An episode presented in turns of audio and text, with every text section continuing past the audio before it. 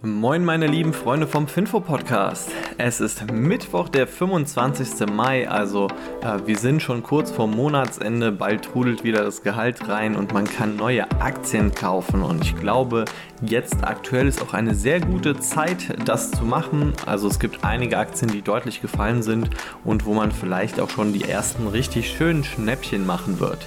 Mein Name ist Benjamin Franziel, ich bin der Podcast-Host von Finfo, deinem täglichen Aktien- und Finanznews-Update und heute soll es um diese Themen gehen. Zuallererst um Snap, dann um die Adler Group, Airbnb, Tag Immobilien und zu guter Letzt um Zoom.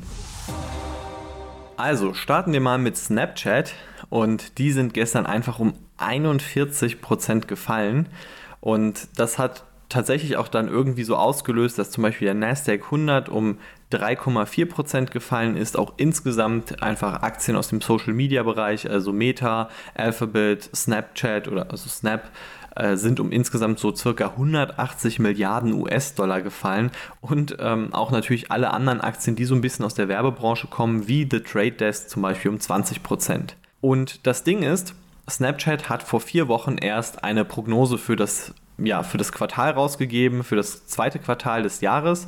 Und die war eigentlich ganz cool so. Da haben sie gesagt, ja, wir werden den Umsatz zwischen 20 und 25 Prozent steigern und wir werden halt ein EBITDA von so 0 bis 50 Millionen US-Dollar machen. EBITDA ist der Gewinn vor Zinsen, Steuern und Abschreibungen. Und diese Prognose haben die jetzt einfach komplett kassiert. Also die haben jetzt gesagt, hey, unsere Prognose von gerade mal vor vier Wochen, die müssen wir jetzt leider deutlich nach unten korrigieren und die hatten da ja so einen Spielraum gegeben von 20 bis 25 Prozent und von 0 bis 50 Millionen und die haben gesagt, sie werden bei beiden Sachen unter der niedrigeren Prognose liegen. Also sprich, das Umsatzwachstum wird unter 20 Prozent sein und sie werden auf jeden Fall einen Verlust machen. Und das hat natürlich dann auch, ich weiß nicht, Meta runtergezogen, die sind so 8, 9 Prozent gefallen. Es hat Alphabet runtergezogen, die sind 7 Prozent gefallen. Also ja, es hat einfach die ganze Branche runtergezogen. Bei Snapchat ist ja eine Werbe-App, also die verdienen ihr Geld mit Werbung, die sie in der App schalten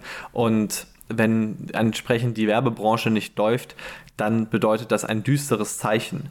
Und viele Analysten fragen sich auch jetzt, was eigentlich los ist. Also tatsächlich ist die Meinung gar nicht so klar, woran es liegt. Ähm, es ist wahrscheinlich eine Überlappung von mehreren Sachen. Also zuallererst ist da die makroökonomische Lage, also Inflation. Insgesamt hat einfach der Konsum so ein bisschen oder schwächelt so ein bisschen. Die Leute haben nicht mehr so viel Lust, Geld auszugeben, weil sie Angst haben, dass ihr Geld ähm, nicht mehr reicht für irgendwie Sachen im Leben und deshalb sind die da etwas zögerlicher und reagieren nicht so gut auf Werbung. Das bedeutet dann auch weniger Werbung wird geschaltet. Außerdem ist es dann so, dass Apple ja das iOS ähm, Update hat, das iOS 14, 15 Update, also mit 14 fing es an, wo entsprechend die Werbewirksamkeit gesenkt wurde. Also sprich, Werbung ist durch dieses Update auf iOS-Geräten weniger wert geworden und das trifft natürlich auch Snapchat besonders. Und zu guter Letzt ist auch einfach der Wettbewerb da. Also jetzt natürlich, wo die Wirtschaft wieder am Laufen ist, also Corona-mäßig, äh, gibt es einfach unglaublich viele Werbeplätze zu verkaufen und Google, Facebook, Instagram, Snapchat, im Internet gibt es so viel Werbung und es kommen ja immer noch neue Plätze dazu, weil vielleicht bei Netflix, bei, ähm, bei Disney Plus und so. Und diese ganzen Werbeplätze treten gegeneinander an. Die Unternehmen in der Branche die müssen eben versuchen, irgendwie attraktiven Konditionen zu haben für die Kunden. Und das ist wahrscheinlich auch ein weiterer Grund, warum dann, wenn es zu viel, äh, zu viel Angebot gibt, dass dann irgendwo auch die Preise für die Werbung sinken. Also eine schwierige Überlappung von vielen Faktoren. Es hat Snapchat vor allem runtergezogen, aber auch insgesamt die ganze Branche. Damit komme ich jetzt mal zu der Adler Group. Da könnte man schon fast sagen, täglich grüßt der Adler weil jetzt das Handelsblatt berichtet, dass die Staatsanwaltschaft ermittelt gegen äh, Adler Group und natürlich auch die BaFin, die untersucht gerade die Bücher bei der Adler Group. Falls du äh, das nicht so ganz mitbekommen hast bei der Adler Group, das ist ein großer Immobilienkonzern, der viele Immobilien in Deutschland hat, also wirklich einer der größten in Deutschland. Und bei denen ist das so, die haben sich viel auf Städte auch konzentriert, die jetzt nicht irgendwie zu den äh, Big Seven gehören, also zu den besten Städten in Deutschland, quasi zu den A-Lagen und A-Städten, Und das Problem ist hier, dass diese Immobilien teilweise sehr aggressiv aufgeschrieben wurden. Also so Immobilienkonzerne, die haben, ähm, die kaufen ja eine Immobilie ein oder mehrere Immobilien in der Regel und machen das ja auf Kredit. Und dann ist es aber so, dass man über die Zeit das Immobilienportfolio gewinnt an Wert, also das war in den letzten Jahren zumindest so, dann erhöht man den Wert in der Bilanz und dann natürlich, weil die Immobilie auch wirklich am Markt mehr wert wird. Und da ist wohl Adler sehr aggressiv vorgegangen. Zumindest mal ist das der Vorwurf von Shortsellern, wie zum Beispiel Fraser Paring äh, mit seinem Viceroy Research. Und deshalb ist da jetzt eine sehr intensive Ermittlung. Adler Group hat jetzt auch ähm, ja, einfach seinen Jahresabschluss von KPMG nicht 100% testiert bekommen. Und ähm, damit bedeutet das einfach, dass, ja, wie soll man sagen, Adler Group einfach das Vertrauen der Aktionäre komplett verloren hat. Jetzt der, der Staat da einschreiten muss und es wird sich zeigen, was dann dahinter ist und was überhaupt noch für die Aktionäre übrig bleiben kann.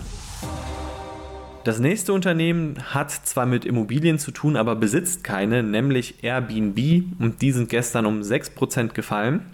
Nämlich CNBC hat berichtet, dass Airbnb quasi sein ganzes China-Geschäft schließt. Also alles, was irgendwie mit Airbnbs in, also auf dem Festland China zu tun hat, das wird jetzt einfach alles aufgegeben. Also es war sowieso unprofitabel, es war auch ein relativ kleiner Bereich von Airbnb, also kein wichtiger Markt für Airbnb. Aber das Problem ist einfach, in China gibt es viel zu viel Wettbewerb und Airbnb konnte sich hier nicht wirklich durchsetzen und deswegen gibt man das anscheinend alles auf. Und Trotzdem darf man nicht vergessen, China bleibt wichtig für Airbnb, nämlich außerhalb von China. Die Chinesen reisen einfach gerne und es gibt einfach viele Chinesen, es gibt viele Chinesen, die reisen und dementsprechend ist das eine große wichtige Zielgruppe für Airbnb und das hat Airbnb auch immer bekräftigt, dass halt reisende Chinesen für Airbnb wichtig sind und dass sie natürlich auch versuchen, diese Zielgruppe immer noch zu halten bzw. glücklich zu machen. Und kommen wir wieder zu einem Immobilienunternehmen, diesmal wieder aus Deutschland, nämlich Tag Immobilien, also TAG. Die sind gestern um 13% gefallen. Die haben ihre Quartalszahlen bekannt gegeben. Die Kaltmieten sind um 1,4% gestiegen. Der FFO ist sogar um 5% gestiegen, also das ist sowas wie, ja, wie der Cashflow von Immobilienunternehmen, also wo halt bestimmte Positionen wieder reingerechnet werden und andere rausgerechnet sind. Zum Beispiel haben ja Immobilien eine Abschreibung, aber im Endeffekt muss man sagen, ähm, viele Häuser können halt Jahrzehnte alt werden, ohne dass man wirklich was Großes dran machen muss und ähm, eigentlich sogar eher Jahrhunderte teilweise. Und deshalb ist das ganze Abschreibungskonzept für Immobilien nicht ganz so gut geeignet und deshalb gibt es eben diese FFO-Rechnung, wo man halt nicht den normalen Gewinn nimmt, wo man diese teuren Abschreibungen hat, sondern wo man halt die dann wieder reinrechnet. Und bei Tag Immobilien ist das so, die Aktie ähm, ist trotzdem gefallen, weil halt einfach Tag Immobilien konnte da nicht so sehr überzeugen mit den Quartalszahlen. An sich läuft es sehr gut in, mit steigenden Mieten in Ballungsgebieten. Also Tag Immobilien ist zum Beispiel auch in Berlin vertreten. Die sind da ja auch ähm, am Alex tatsächlich. Die haben da so ein riesiges Tag-Logo am Alex. Das finde ich immer sehr beeindruckend, wenn man da vorbeifährt mit so einem E-Scooter oder so. Aber ähm, ja, hat einfach nicht ausgereicht, um zu beeindrucken. Und was ich jetzt eigentlich so spannend finde, ist, die Tag Immobilienaktie ist ordentlich gefallen. Ähm, sie ist jetzt so mittlerweile im Bereich von so 16,x Euro. Und damit ist die fast an dem Tief von der Corona-Krise angekommen. Also wirklich, Tag Immobilien ist auf dieser Basis, auf der Kursbasis so günstig wie schon lange nicht mehr, ähm, auch im Fünfjahreshorizont und so. Natürlich, wir haben jetzt hier dieses äh, Zinsumfeld, dass die Zinsen gestiegen sind, dass Tag Immobilien in Zukunft wahrscheinlich mehr für Refinanzierung und auch für den Kauf von neuen Immobilien bezahlen muss, plus das Immobilienportfolio von denen ist gefallen, aber könnte trotzdem interessant sein. Also es gibt ja immer auch die Möglichkeit natürlich, dass wir wieder zu den Niedrigzinsen zurückkehren. Sollte man ja auch nicht unerwähnt lassen. Natürlich gibt es auch die andere Möglichkeit, dass die Zinsen noch weiter steigen. Aber grundsätzlich könnte ich mir schon vorstellen, dass Tag Immobilien eigentlich eine sehr interessante langfristige Chance ist, besonders auch wenn man auf die Dividende abzielt. Und als letztes kommen wir mal zu Zoom. Ich denke, jeder kennt mittlerweile Zoom, ist einfach der Corona-Gewinner schlechthin gewesen. Also das ist ja diese Videokonferenzsoftware, mit der man riesige Meetings abhalten kann und Zoom hat natürlich während der Corona-Krise ordentlich profitiert und viele Lizenzen einfach verkaufen können. Die Aktie ist gestern nach den Quartalszahlen um 6,5% gestiegen und es lief einfach sehr gut. Also der Umsatz ist zwar jetzt mit 12% gewachsen, was jetzt nicht ganz so besonders war, aber an sich war das schon mehr, als die Analysten erwartet hatten. Der Gewinn ist deutlich über dem gewesen, was die Analysten erwartet hatten und das hat dann auch eigentlich so ein bisschen den Grund dafür ausgelöst, dass Zoom einfach immer noch super profitabel ist und viel Geld verdient. Außerdem haben die ihre Prognose für das laufende Geschäftsjahr angehoben gerade was den Gewinn angeht, rechnen die einfach damit, dass die nochmal deutlich profitabler werden. Und das hat die Aktionäre auf jeden Fall sehr gefreut.